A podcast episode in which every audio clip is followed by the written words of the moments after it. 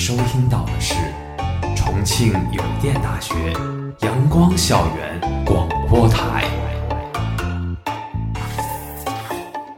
最有态度、最有个性、最具活力的三山 Radio。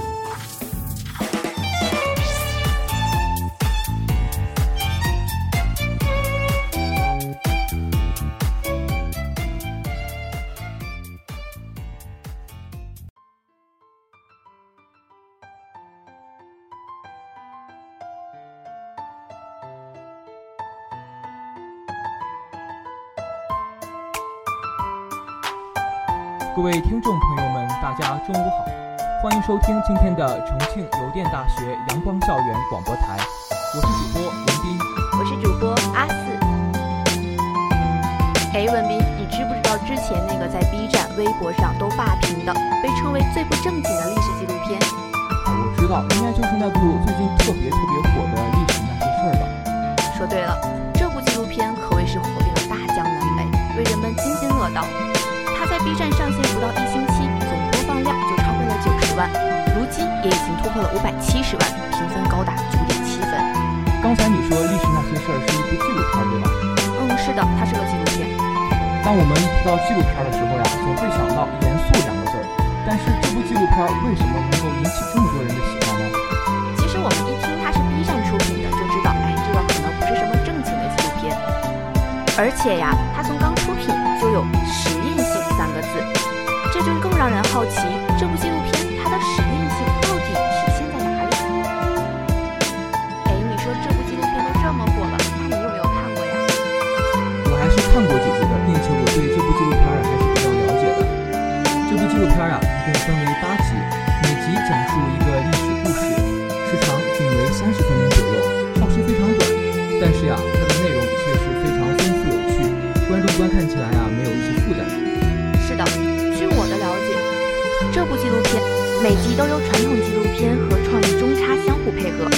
在传统方面，它着重展示正史古籍中的历史，风格有点像走进科学，严肃正统。在创意中插则根据史实合理改编成各种形式的小剧场，就是相当于那种搞笑版的情景再现吧。哎，对了，而且最经典的就是它在每集的最后都会给本集的故事做个提炼，然后就会引用名人的经典名言作结，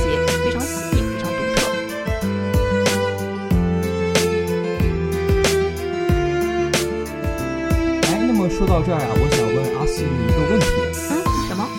如果我给你半个小时的时间，你觉得你能不能把一段历史介绍的非常详细，并且特别清晰呢？哎，这件事让我来做啊，可真是为难我了。所以我非常佩服《历史那些事》的创作人员们，因为他们仅用半个小时的时间，就让观众了解了一段历史。是呀，在这方面，节目组剑走偏锋，非常聪明地利用一个特定的点作为全篇的线索贯穿到底。就比如在第一集“在下东坡是个吃货”中，就用食物串联起了三段剧情。其实第一集啊是我最喜欢的一集，从第一集中我们就能了解到，说苏轼是个吃货，其实并不是开玩笑。我们从小就对苏轼这个诗人有很多的了解。我们知道呀，苏轼一生仕途失意，好几次一贬再贬，贬到了当时的蛮夷之地做官，生活非常的困苦。但是呢，这却使他悟出了人间有味是清欢的道理，也给他创造各种菜品的灵感。同时呢，食物也伴随着他的事业变化不断更新。说起苏轼是个吃货，这便不免让我想起了东坡肉。哎，文斌，东坡肉你爱不爱吃呀？我相当爱吃东坡肉呀，并且我对东坡肉的历史还是非常了解的。节目呀，最先从大名鼎鼎的东坡肉讲起。宋朝时，人们兴吃羊肉，猪肉呀则处于一个非常尴尬的地位，富者不肯吃，贫者不解煮。但是吃货苏轼呢，则通过自己的潜心研究，开创了菜式东坡肉，还写了一篇《猪肉颂》。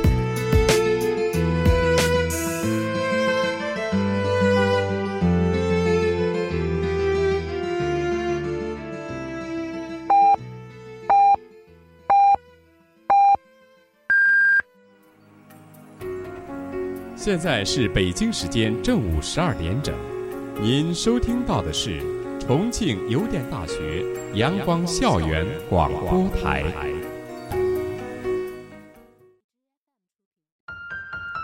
其实啊，最原始的东坡肉呢，并不是像现在这样运用酱油啊、运用各种调料的红烧做法，它更像是一种 水煮白肉，没有什么味道。是节目组为了表现原版东坡肉和现在东坡肉的差别，颇具匠心地设计了一个穿越梗。他借鉴《孤独的美食家》的拍摄模式，让苏轼穿越到现代品食东坡肉。在之后呀，苏轼被贬到了广东惠州。素爱甜食的他，日啖荔枝三百颗，不辞常作岭南人。他还用羊脊骨自创了烧烤羊蝎子的吃法。镜头从慵懒的猫移到烹饪的苏东坡，被网友戏称为低配版的《日食记》，呈现着大文豪岁月静好的时光。诗一直是苏轼生命中相当重要的部分了。试问岭南应不好，此心安处是吾乡。即使在花甲之年被贬谪到海南儋州的时候呀，他也没有放弃口舌之欲，潜心寻找当地的美食。在领略到野味生蚝的美味后呀，苏轼还一本正经地写信给儿子，要注意保密，怕别的士大夫知道后会过来和他抢食。哎，这样一个可爱的苏轼，还是那个我们从历史书上认识的宋代大文豪吗？但是呀，这还不够。最后，主人公还猝不及防地来了一段高能 rap，歌词包含了苏轼的诗词、人生经历以及对美食的追求。我们从小到大背过那么多苏轼的诗词，的 freestyle 还是第一次听到呢。是呀，将古色古香的诗句与快节奏的 rap 结合在一起，可真的是别有一番风味啊！我们看的时候呀，上一秒还是东坡肉、羊蝎子，让你看得饥肠辘辘；下一秒就切换到了大宋有说唱。是的，所以在看这部纪录片的时候呀，弹幕经常出现“前方高能”四个字，你永远不知道下一个出现在你面前的流行元素是什么。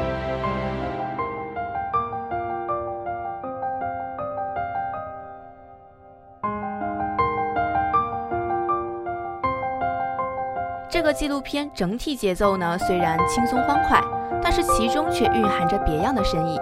节目看似在讲食物，但本意是想通过食物表现出苏轼鲜为人知的一面。就比如《人生一串》的导演张月明所说：“整集节目所谈论的吃，回应的恰是出世还是入世，居庙堂之高还是处江湖之远的人性难题。认真对待吃喝拉撒。”跟认真在基层体会民生是一样的，都是苏东坡对待生活变故的坦然自若。纪录片中的苏轼不再只是我们了解的唐宋八大家、宋代著名词人，还是一个自笑平生为口忙的呆萌吃货。所以说呀，在我们观看纪录片的过程中，就像是一场找梗的游戏，总是让人忍俊不禁。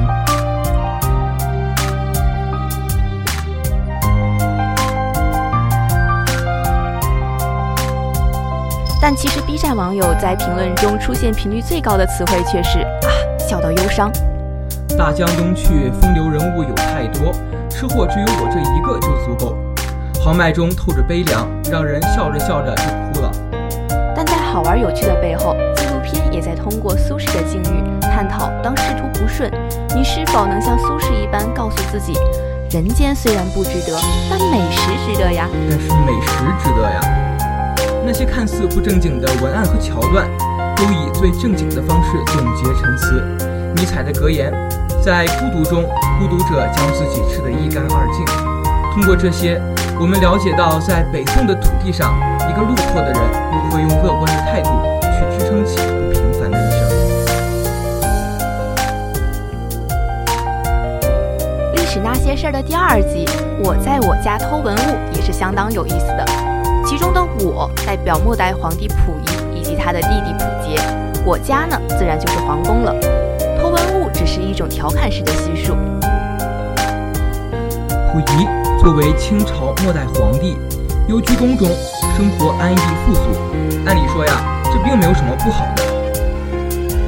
可是青春叛逆的末代皇帝溥仪，受到过外来教育，他戴过眼镜，骑过单车，打过网球。的事物吸引着他，他不想做一个死宅，他想要到外面看看花花世界。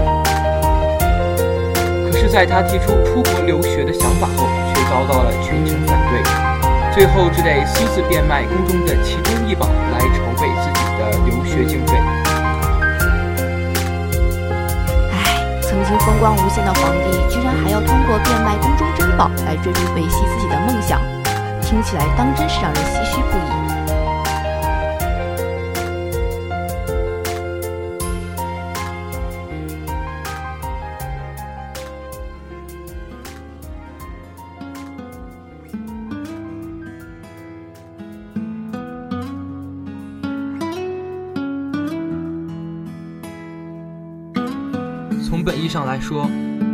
拿走皇宫里的东西不能用偷，但因为他所处时代的特殊性，他的家不是家，他没有自主权，原本属于他的东西也要另寻他主。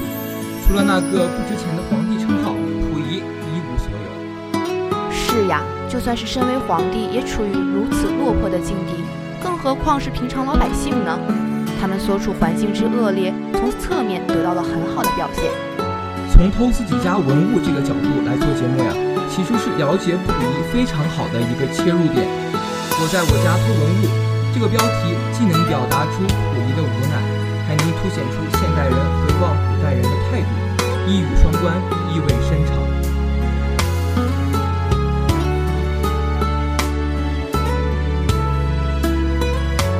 其实，历史那些事中，不仅有对人物的描述。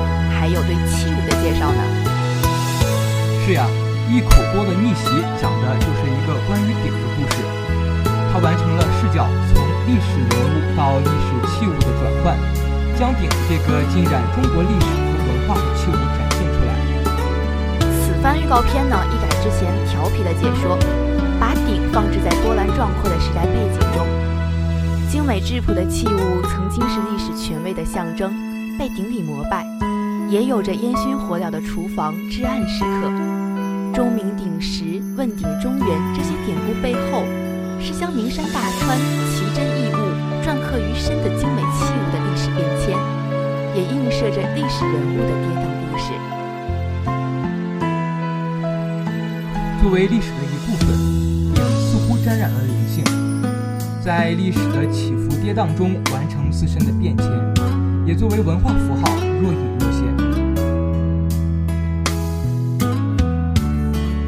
这一集纪录片呀，在搞笑中不乏对于器物文化的深度解读，这种独到的想法，确确实实使不少观众眼前一亮。没错，就有很多粉丝表示，啊，这是到目前为止最喜欢的一集呢。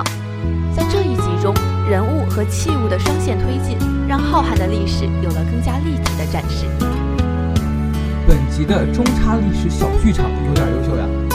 和前两集搞笑调皮的呈现方式不同，它非常热血励志。是的，就比如说那句话：“现在不要改变，不要大步向前。凤鸟，凤鸟，不鸣则已，一鸣惊人；不飞则已，一飞冲天。”这种快节奏文案搭配楚庄王逆袭的故事，让粉丝在弹幕前大呼高燃泪目。为了区别板块之间的界限，纪录片采用和主题相关的哲学、文学名句形式转场。萨特的那句“对于过去我无能为力，但我永远可以改变未来”，从形式和内容上完美契合纪录片的主题，这是非常具有前瞻性的一个尝试。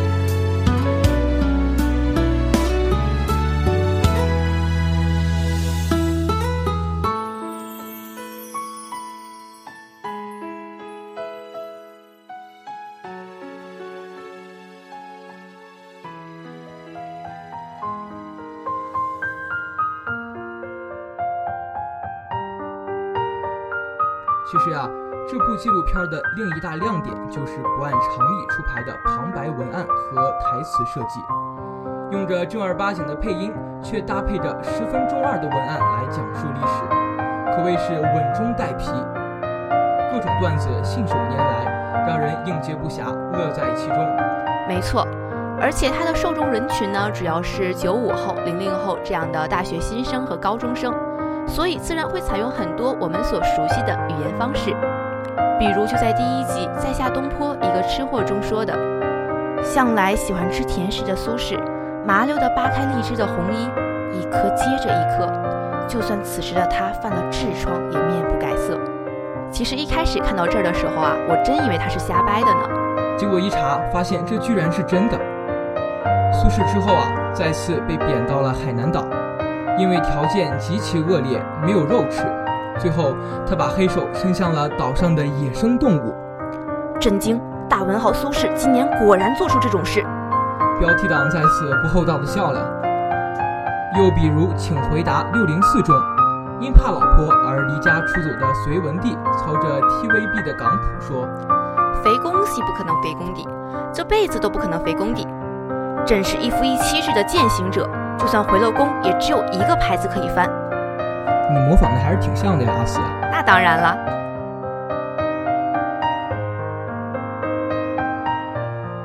严肃死板的历史人物，在俏皮的解说中显得有趣可爱，这无一不激起大家对这部与众不同的纪录片的兴趣啊。但皮归皮，该认真的时候，咱也该认真，不是？正如片头节目组说的那样，本片所有人物、故事均有古籍记载。历史小剧场是以喜闻乐见的形式讲述历史，内容均有史料支撑，不恶搞，非虚构，由此来表示该纪录片的真实可靠性。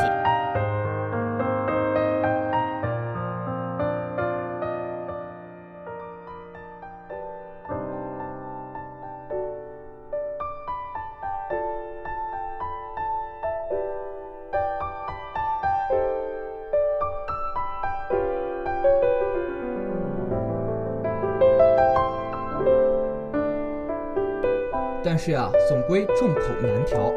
对于这种另类的纪录片儿，也是有人推崇备至，有人很不赞同。截止目前，该纪录片在 B 站获得了九点七分的高评分，但在豆瓣啊却只有七点六分。一时之间，网络上的讨论呈现两极分化的趋势，这究竟是亵渎了历史，还是纪录片的创新呢？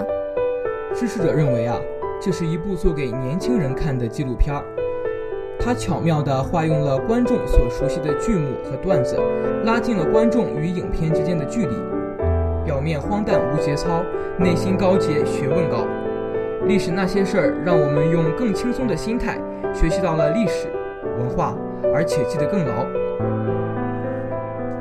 我们从中学到了：试问平生功业，黄州、惠州、儋州。学到了先生一笑而起，描海阔而天高。学到了，试问岭南应不好，却道此心安处是吾乡。还有网友表示，叙述上不脱离历史本身，主线故事清晰，知识点密集，插播的历史小剧场在独立叙事的同时又与主线呼应，再辅以各种年轻人熟悉的段子，诙谐幽默，可实用性极强。但还有不少网友认为，这是打着实验性的噱头来亵渎历史。从这部纪录片，我们可以看到中国喜剧电影的现状。内容放到一边，只要不停的挠痒就好，梗玩的生硬不要紧，只要第一眼看上去有趣即可。更有网友直呼呀，糟蹋历史，low 而且无聊。哎，说到这儿，文斌，我想跟你探讨一个非常正经严肃的问题。好，你说一下。嗯，我们想一想。现在我们所了解到的历史，不正是过去一次次的实验所铸就的吗？是呀，我认为啊，对于纪录片的期待，我们也早就不该局限于老老实实的讲故事。有网友说，真正爱历史的人也不会只看这个。是的，这种类型的纪录片只是让人们以更加轻松随性的方式了解某一部分历史，而真正的深入了解呢，则还需要学习参考更加丰富的资料文献。不过呀，编剧也没有想传达特别艰涩高深的东西，所以这部纪录片没有交代宏大的历史背景，而是选取了最贴近普罗大众的历史中的小事，注重于人本身。我们都知道，纪录片是以展示真实为本质，并用真实引发人们思考的电影或者电视的艺术形式。一直以来呢，纪录片记录事实，不加粉饰。以较为严肃的方式进行表达，导致大众对纪录片的印象仍停留在正统枯燥的表面上。传统纪录片的讲述方式大都以点带面，通过对某一历史时期的重点、典型历史事件来深入的分析，窥一斑而知全豹。但我们不得不说呀，这种叙述方式简单明了，并且极具权威性。但其实这种讲述方法有一个特别大的缺点，就是除了历史爱好者，真的没有几个人会耐心的看下去。这并不利于人们对历史兴趣的培养呢。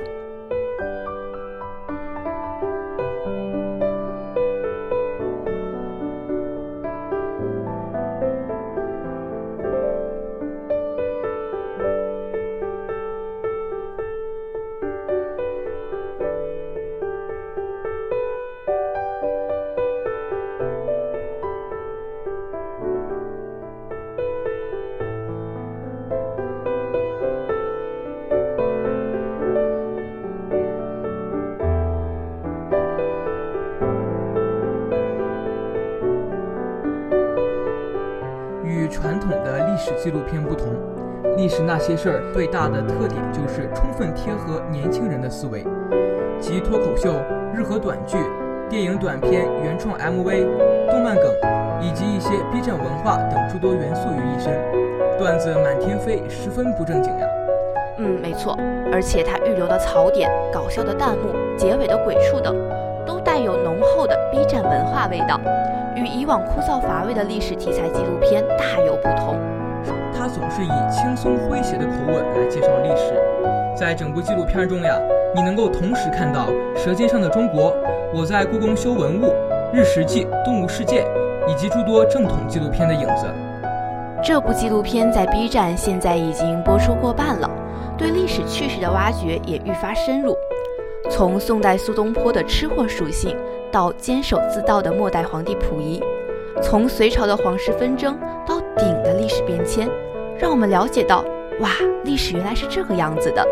它以极具创新的形式，把真实的历史以轻松和更为人知的手法展现给人们看。它还原了历史趣事，也有呈现形式的创新。历史那些事，让历史这个严肃的主题聚集了流行文化的烟火气息。历史那些事呀，虽然有些荒诞，但保留了对历史最基本的尊重。虽然正片埋了无数的梗，用了各种各样千奇百怪的中插，但仍坚守住了纪录片的底线——真实。他没有为了噱头夸大叙述，所有的人设和内容都有据可考，确保了观众在可靠的边界内娱乐。我们不得不承认，这可真是个有趣的作品呢。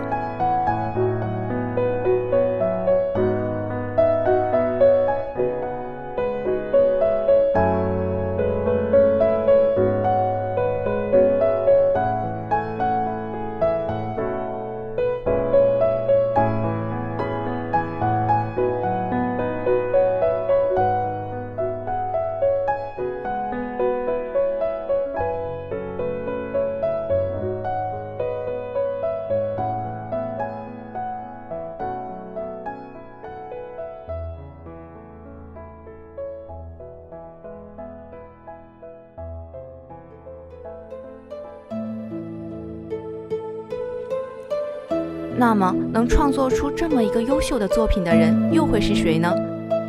文斌，就由你给小耳朵们揭开谜底吧。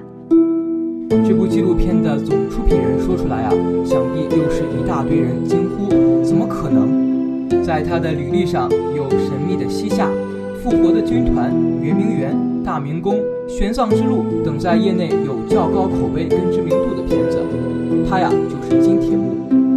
在导演金铁木的眼里啊，历史不是凝固的文字，不是僵硬的过往，它是那些活生生的人，活生生的事儿。或许会有很多人认为，历史可能并不是一个受众面特别广的选题，它冰冷严肃，由于高岭之花没有日常生活的气息。但是呀，这一切其实只是表象。如果翻开史书，细细品味，就会发现。历史中的泪点和笑点，古人和我们一样，只隔着薄薄的一层纸面。历史是严肃的，但是讲述历史的方式可以是有趣多样的。而这部纪录片的初衷就是有趣的讲述历史。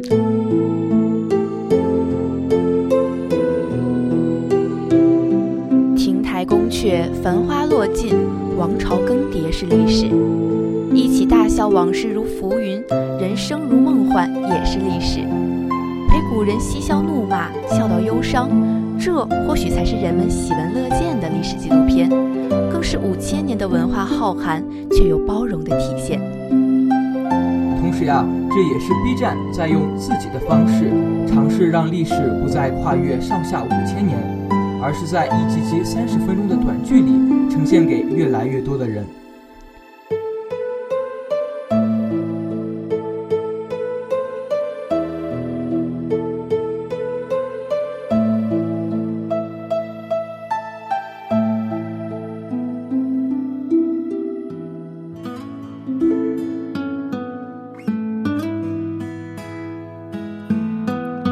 们都知道，历史那些事的核心受众是混迹于互联网的年轻群众，所以对此啊，编辑吉国瑞也可谓是下足了功夫。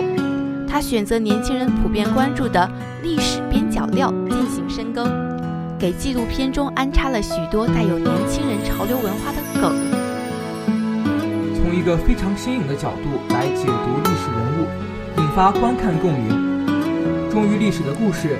呈现满足大家储备知识的需求，戏谑化的展示方式又让纪录片摆脱枯燥，产生互动性强的观看模式，大大增添观看纪录片的趣味，非常贴合年轻化的受众风格。是的呢，因为在他看来呀，现在的年轻人就是非常开放的，他们的知识储备、他们的眼光、他们对新的事物、对艺术创新接受的程度。很有可能超乎于大家，所以很多外在形式并不能解决最关键的问题。用年轻人喜欢的方式去讲故事，是主创人员创作时最大的共识。片中不想当政治家的四人不是好吃货，摆脱了沉闷的说教艺人。纪录片《历史那些事》从年轻和新颖两个方面下手，对纪录片进行大刀阔斧的改良。这么来说的话，历史那些事的确是一次以颇为先锋的叙事尝试搅动了纪录片江湖。正如主海报上所道，有些新潮，有点另类。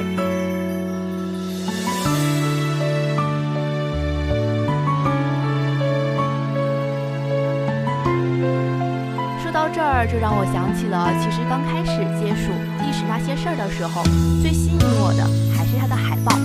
海报形式呢十分新颖，这也增添了纪录片的吸引力。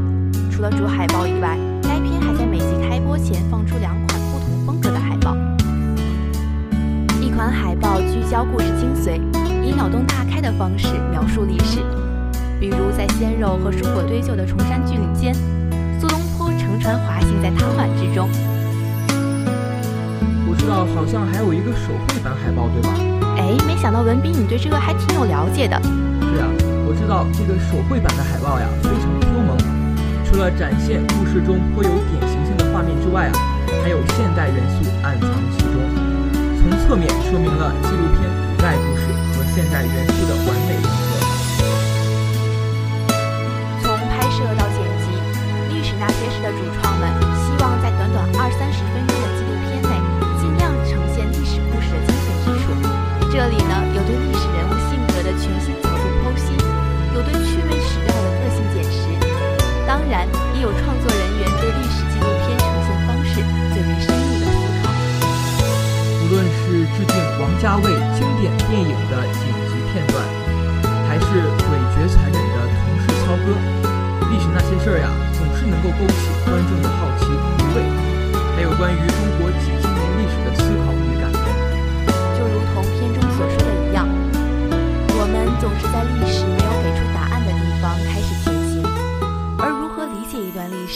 也往往决定了路在何方。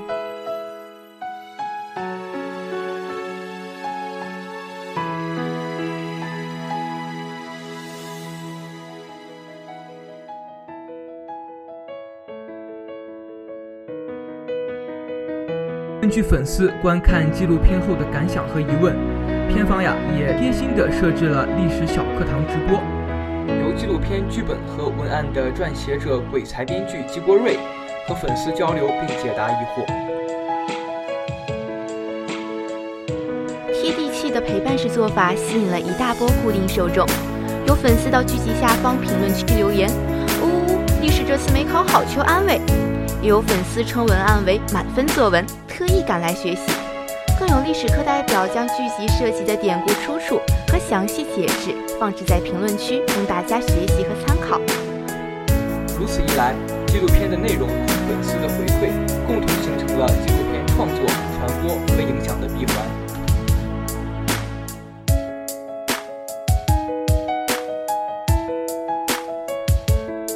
历史那些事的外表呢，虽然有些浮夸，但本质上还是传播正确的历史知识。尤其是从它的内容、服装和镜头上出来，剧组还是很有用心的在拍一部纪录片。其实呀，不论好的、坏的、雅的、俗的，都是历史的一部分。对于普通观众来说呀，大家更喜欢看的是历史原来是这个样子，而不是历史应该是什么样子。十几年前，网络文学刚刚兴起。当年明月用一本《明朝那些事儿》，把明朝的历史讲得生动有趣。